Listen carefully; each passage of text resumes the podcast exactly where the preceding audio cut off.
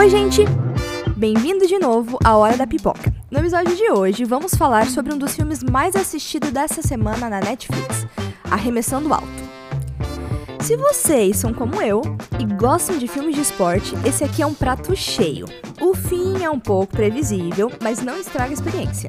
Ele conta a história cheia de clichês de um olheiro de basquete sem sucesso. Mesmo sem apresentar um tema novo, a execução e o sentimento brilham, e o filme mostra uma bela representação do esporte e do mundo por trás dele. Stanley Sugarman, interpretado por Adam Sandler, é um olheiro dos Seven Sixers que descobre um campeão de rua em Madrid, Bo Cruz, papel de Juancho Hernan Gomes. E contra tudo e todos, Stanley decide levar Bo para a NBA nos Estados Unidos, usando seus próprios fundos. Como sempre, temos os malvados da história, digamos assim. O antagonista arrogante, Kermit Wiltz, interpretado por Anthony Edwards, e o proprietário desdenhoso, Vince Merrick, papel de Ben Foster. Neste filme, o Sandler, evitando a comédia exagerada que está acostumado, é acolhedor e sincero, ele ama o basquete. Isso torna os desafios bem realistas e o personagem um herói. Sua atuação soa natural durante todo o filme, não há estranheza, sabe? Outro destaque é o Juancho, um jogador profissional na vida real e quem interpreta o Bo Cruz, e a sua atuação é muito boa. Na verdade, essa é uma das partes mais interessantes do filme. A grande maioria das pessoas que aparecem cruzando a história do Bo e Stanley são jogadores, técnicos ou celebridades do basquete na vida real. Então, para quem é fã do esporte, é uma experiência muito divertida.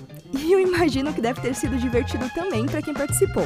O filme não é super ousado, mas não há necessidade. A história é sobre se redimir e nunca desistir.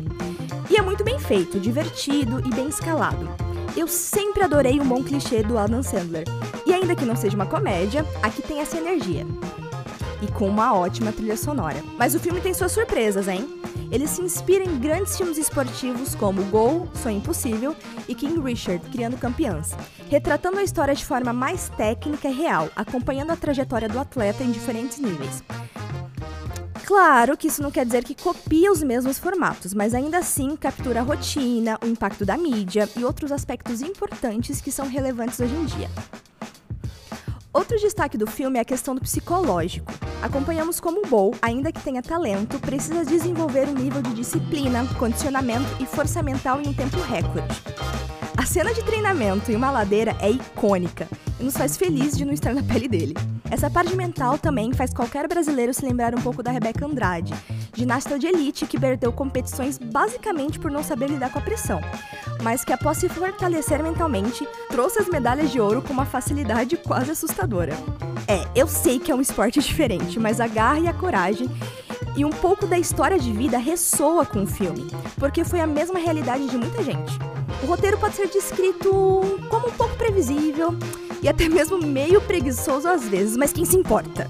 O filme cumpre seu propósito, principalmente para quem ama o esporte. E é assim que um filme de esporte deve ser. Uma homenagem a todos os fãs e admiradores, pessoas que se conectam e vivem a história que está sendo contada. Arremessando Alto serve a esse propósito e certamente é um dos melhores filmes de esporte do ano. Eu não sentia isso desde Guerreiro em 2011. Lembram dele? É um filme sobre MMA com Tom Brady que rendeu uma indicação ao Oscar para o Nick Nolte. E aí, o que, que, vocês acharam do filme? Eu achei perfeito para um dia chuvoso ou só para assistir porque sim. Obrigado por ouvir e se quiserem saber mais sobre este ou os próximos filmes do Sender, acessem Peliplat. Até a próxima!